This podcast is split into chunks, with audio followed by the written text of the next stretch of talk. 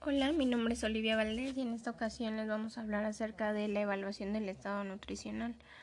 ¿Por qué para nutrición es importante la evaluación del estado nutricional? Bueno, pues eh, básicamente la evaluación nutricional es una herramienta indispensable para la detección temprana de deficiencias y excesos de nutrimentos.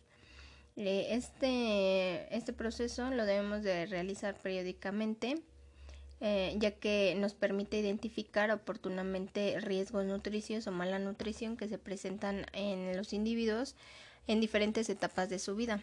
Eh, la evaluación nutricional de un paciente es un proceso clínico que es de mucha importancia eh, ya que si consideramos que este nos indica el estado nutricional ya sea normal o si existe una incidencia eh, asociada a desnutrición, sobrepeso o obesidad.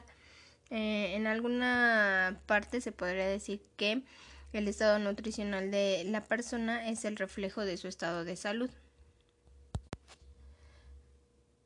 Bueno, en los individuos o se podría definir más bien como la condición resultante del consumo de alimentos y la utilización biológica de los mismos por parte del organismo. Eh, ¿Qué es lo que vamos o cómo vamos a evaluar el estado nutricional? ¿En qué consiste este, esta evaluación?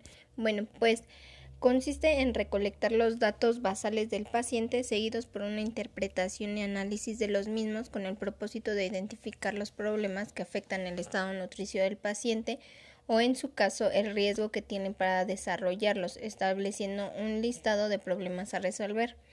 ¿Cómo lo vamos a hacer? Bueno, vamos a interpretar los diferentes indicadores para el diagnóstico nutricional donde eh, fundamentalmente será lo principal sería tener una detección o prescripción temprana y oportuna de si este paciente padece un riesgo nutricional. Eh, para ello nos vamos a, eh, ayudar del ABCD de la evaluación nutricional.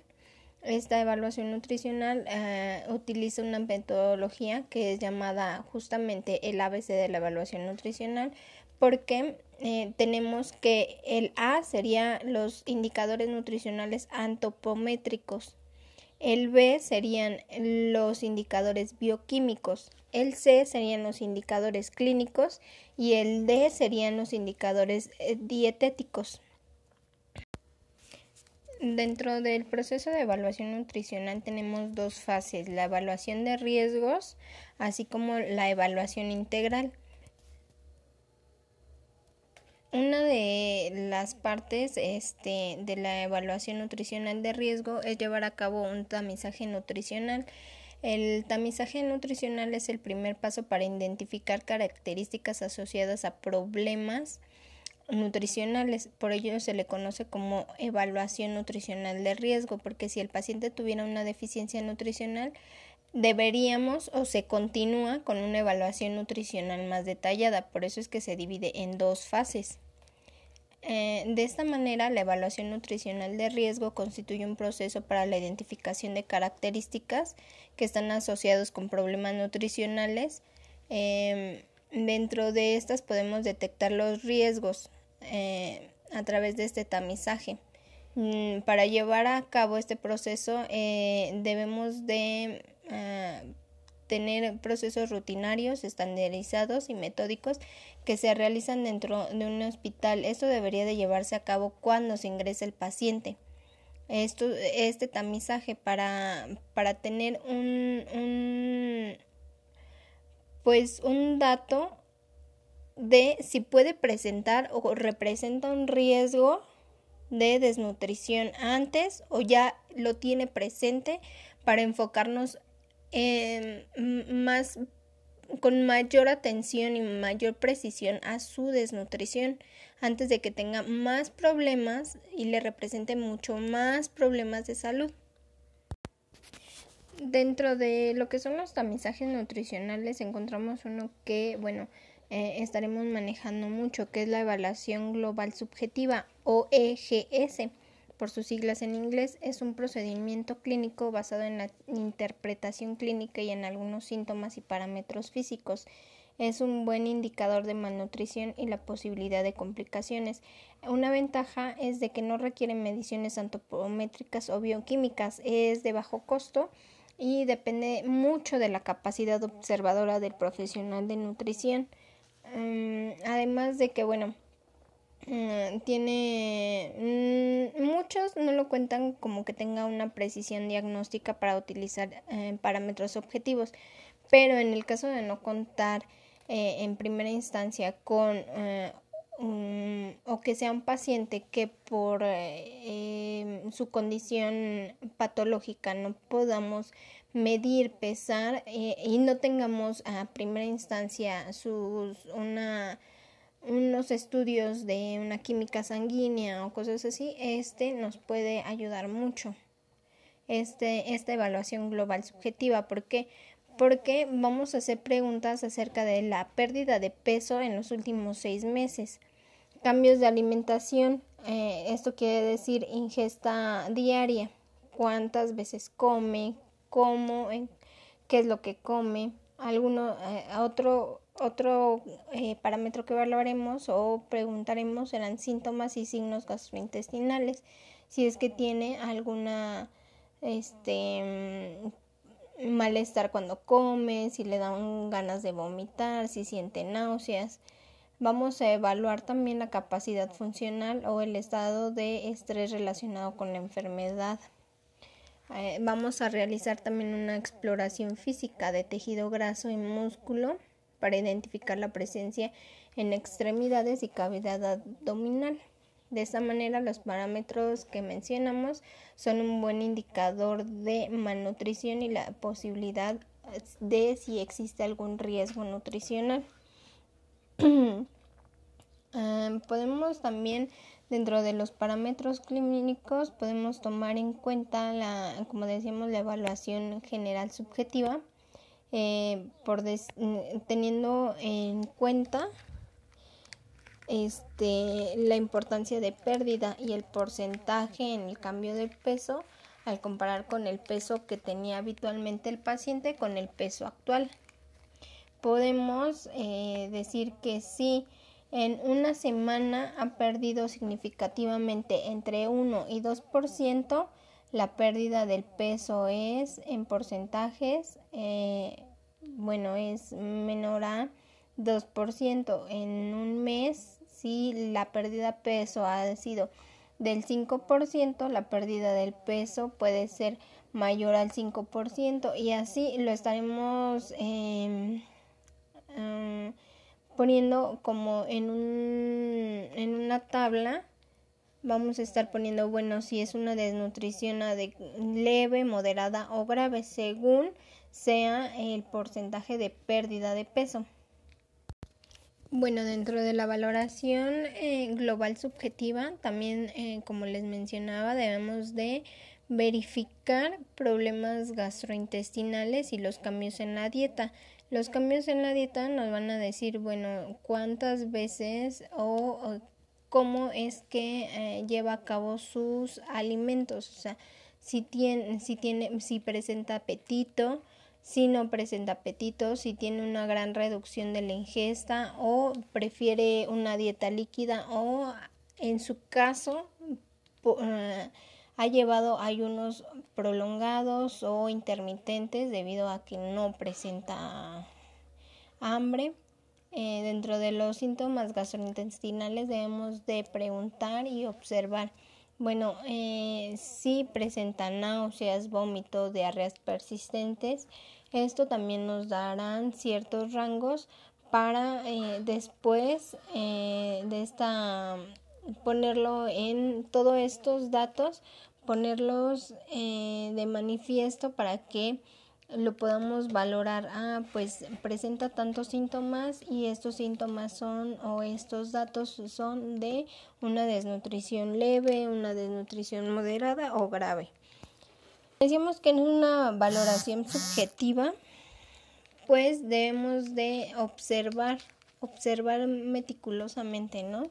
y aquí lo vamos a hacer en eh, la evaluación de, de este eh, en cuanto a la pérdida de tejido adiposo, como decíamos en esta prueba, pues no vamos a hacer mediciones tan, eh, tan científicas o, o, tan meticulosas.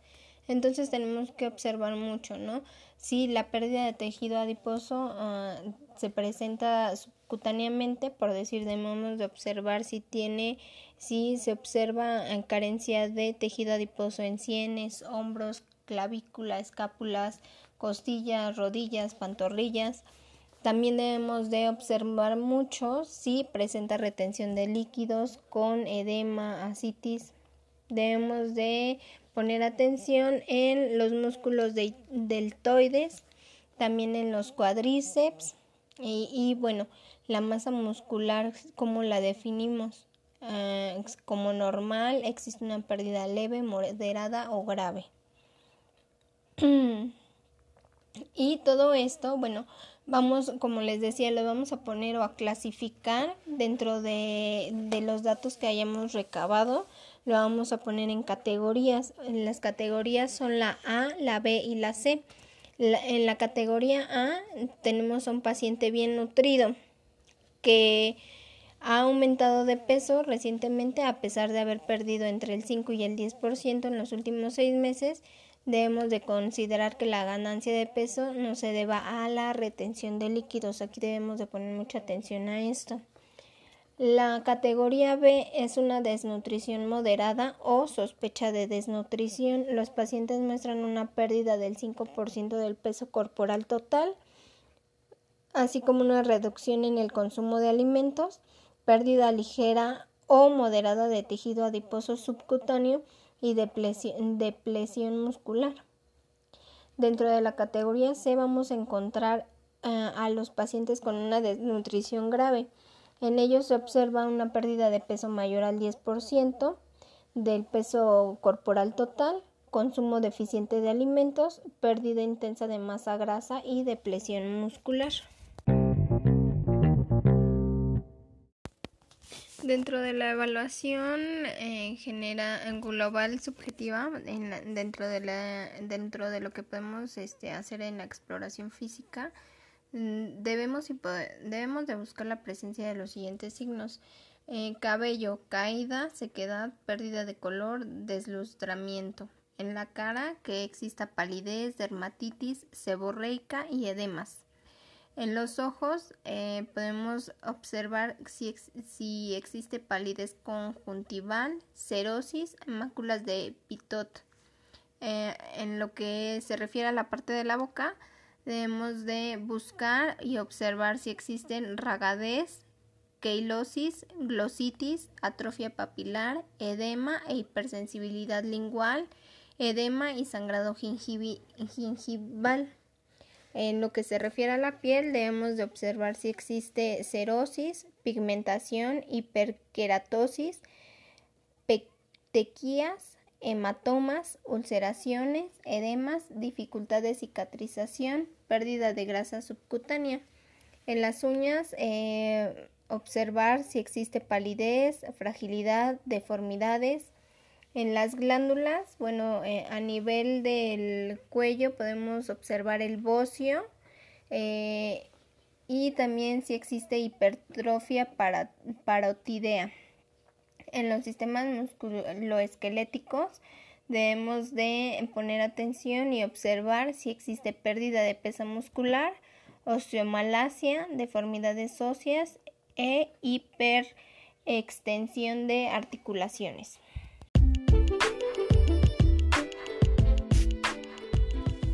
Hola, mi nombre es Olivia Valdés y bueno, esta es una grabación acerca de dietas progresivas hospitalarias.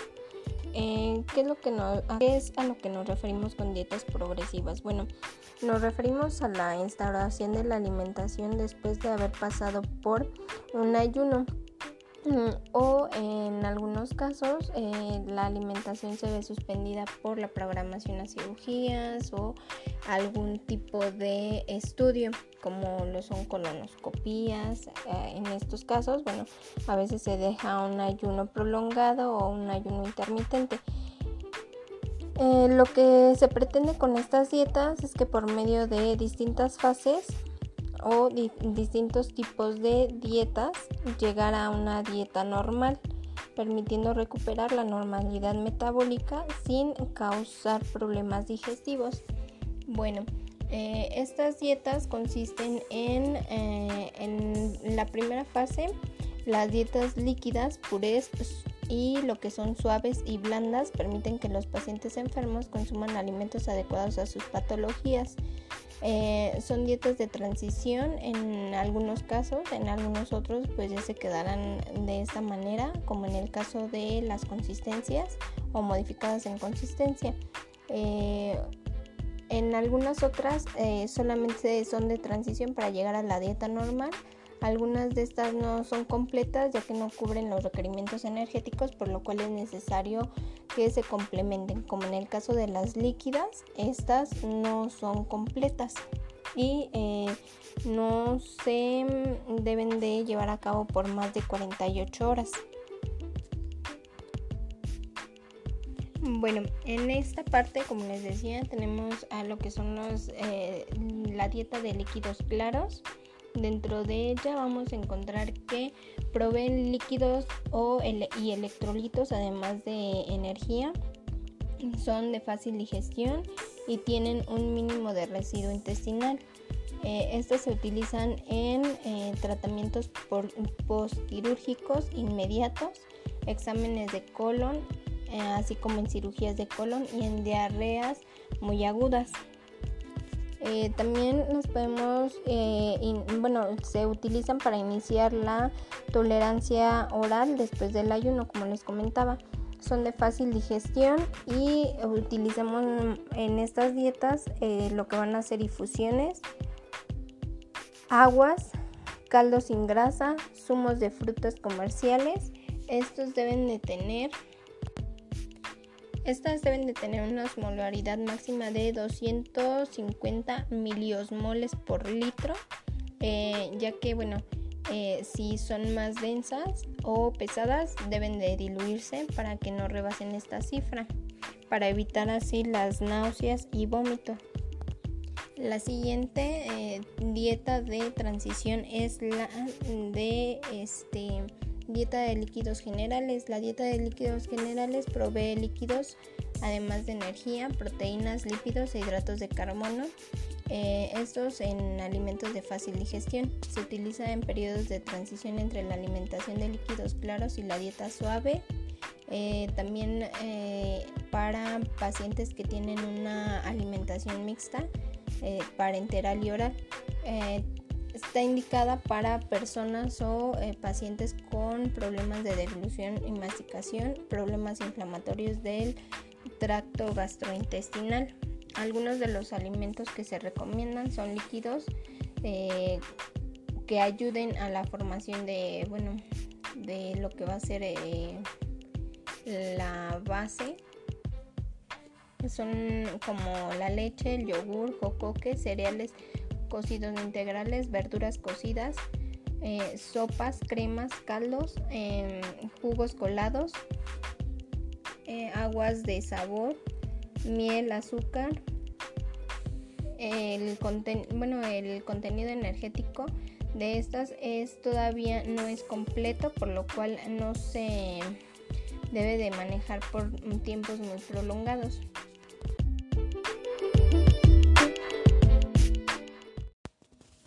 Hola, mi nombre es Olivia Valdés y bueno, esta es una grabación acerca de dietas progresivas hospitalarias.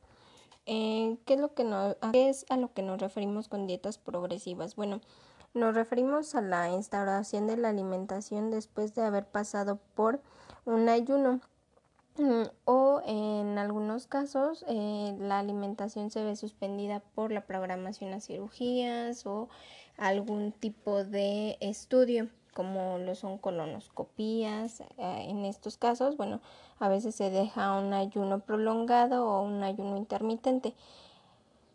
Eh, lo que se pretende con estas dietas es que por medio de distintas fases o distintos tipos de dietas llegar a una dieta normal, permitiendo recuperar la normalidad metabólica sin causar problemas digestivos. Bueno, eh, estas dietas consisten en, eh, en la primera fase, las dietas líquidas, purés y lo que son suaves y blandas permiten que los pacientes enfermos consuman alimentos adecuados a sus patologías. Eh, son dietas de transición en algunos casos, en algunos otros pues ya se quedarán de esta manera, como en el caso de las consistencias o modificadas en consistencia. Eh, en algunas otras eh, solamente son de transición para llegar a la dieta normal. Algunas de estas no son completas ya que no cubren los requerimientos energéticos, por lo cual es necesario que se complementen, como en el caso de las líquidas, estas no son completas y eh, no se deben de llevar a cabo por más de 48 horas. Bueno, en esta parte, como les decía, tenemos a lo que son los, eh, la dieta de líquidos claros. Dentro de ella vamos a encontrar que proveen líquidos o y electrolitos, además de energía, son de fácil digestión y tienen un mínimo de residuo intestinal. Eh, estas se utilizan en eh, tratamientos postquirúrgicos inmediatos, exámenes de colon, eh, así como en cirugías de colon y en diarreas muy agudas. también nos podemos, bueno, se utilizan para iniciar la tolerancia oral después del ayuno, como les comentaba. Son de fácil digestión y utilizamos en estas dietas eh, lo que van a ser infusiones, aguas, caldos sin grasa, zumos de frutas comerciales. Estos deben de tener estas deben de tener una osmolaridad máxima de 250 miliosmoles por litro, eh, ya que, bueno, eh, si son más densas o pesadas, deben de diluirse para que no rebasen esta cifra, para evitar así las náuseas y vómito. La siguiente eh, dieta de transición es la de este dieta de líquidos generales. La dieta de líquidos generales provee líquidos además de energía, proteínas, lípidos e hidratos de carbono eh, estos en alimentos de fácil digestión. Se utiliza en periodos de transición entre la alimentación de líquidos claros y la dieta suave. Eh, también eh, para pacientes que tienen una alimentación mixta, parenteral y oral. Está indicada para personas o pacientes con problemas de deglución y masticación, problemas inflamatorios del tracto gastrointestinal. Algunos de los alimentos que se recomiendan son líquidos eh, que ayuden a la formación de, bueno, de lo que va a ser eh, la base. Son como la leche, el yogur, jocoque, cereales cocidos integrales, verduras cocidas, eh, sopas, cremas, caldos, em, jugos colados, aguas de sabor, miel, azúcar. El, bueno, el contenido energético de estas es todavía no es completo, por lo cual no se debe de manejar por tiempos muy prolongados. Hola, mi nombre es Olivia Valdés y bueno, esta es una grabación acerca de dietas progresivas hospitalarias. Eh, ¿qué, es lo que no, ¿Qué es a lo que nos referimos con dietas progresivas? Bueno, nos referimos a la instauración de la alimentación después de haber pasado por un ayuno mm, o en algunos casos eh, la alimentación se ve suspendida por la programación a cirugías o algún tipo de estudio como lo son colonoscopías. Eh, en estos casos, bueno, a veces se deja un ayuno prolongado o un ayuno intermitente. Eh, lo que se pretende con estas dietas es que por medio de distintas fases o distintos tipos de dietas llegar a una dieta normal, permitiendo recuperar la normalidad metabólica sin causar problemas digestivos. Bueno, eh, estas dietas consisten en, eh, en la primera fase, las dietas líquidas, purés y lo que son suaves y blandas permiten que los pacientes enfermos consuman alimentos adecuados a sus patologías. Eh, son dietas de transición en algunos casos, en algunos otros pues ya se quedarán de esta manera, como en el caso de las consistencias o modificadas en consistencia. Eh, en algunas otras eh, solamente son de transición para llegar a la dieta normal. Algunas de estas no son completas ya que no cubren los requerimientos energéticos, por lo cual es necesario que se complementen. Como en el caso de las líquidas, estas no son completas y eh, no se deben de llevar a cabo por más de 48 horas. Bueno, en esta parte, como les decía, tenemos a lo que son los, eh, la dieta de líquidos claros. Dentro de ella vamos a encontrar que proveen líquidos o y electrolitos, además de energía. Son de fácil digestión y tienen un mínimo de residuo intestinal. Eh, estos se utilizan en eh, tratamientos postquirúrgicos inmediatos, exámenes de colon eh, así como en cirugías de colon y en diarreas muy agudas. Eh, también nos podemos, eh, bueno, se utilizan para iniciar la tolerancia oral después del ayuno, como les comentaba. Son de fácil digestión y utilizamos en estas dietas lo que van a ser infusiones, aguas, caldos sin grasa, zumos de frutas comerciales. Estos deben de tener estas deben de tener una osmolaridad máxima de 250 miliosmoles por litro, eh, ya que, bueno, eh, si son más densas o pesadas, deben de diluirse para que no rebasen esta cifra, para evitar así las náuseas y vómito. La siguiente eh, dieta de transición es la de este Dieta de líquidos generales. La dieta de líquidos generales provee líquidos, además de energía, proteínas, lípidos e hidratos de carbono. Eh, estos en alimentos de fácil digestión. Se utiliza en periodos de transición entre la alimentación de líquidos claros y la dieta suave. Eh, también eh, para pacientes que tienen una alimentación mixta, parenteral y oral está indicada para personas o eh, pacientes con problemas de deglución y masticación, problemas inflamatorios del tracto gastrointestinal. Algunos de los alimentos que se recomiendan son líquidos eh, que ayuden a la formación de, bueno, de lo que va a ser eh, la base. Son como la leche, el yogur, jocoque, cereales cocidos integrales, verduras cocidas, eh, sopas, cremas, caldos, em, jugos colados, eh, aguas de sabor, miel, azúcar. El, bueno, el contenido energético de estas es todavía no es completo, por lo cual no se debe de manejar por tiempos muy prolongados.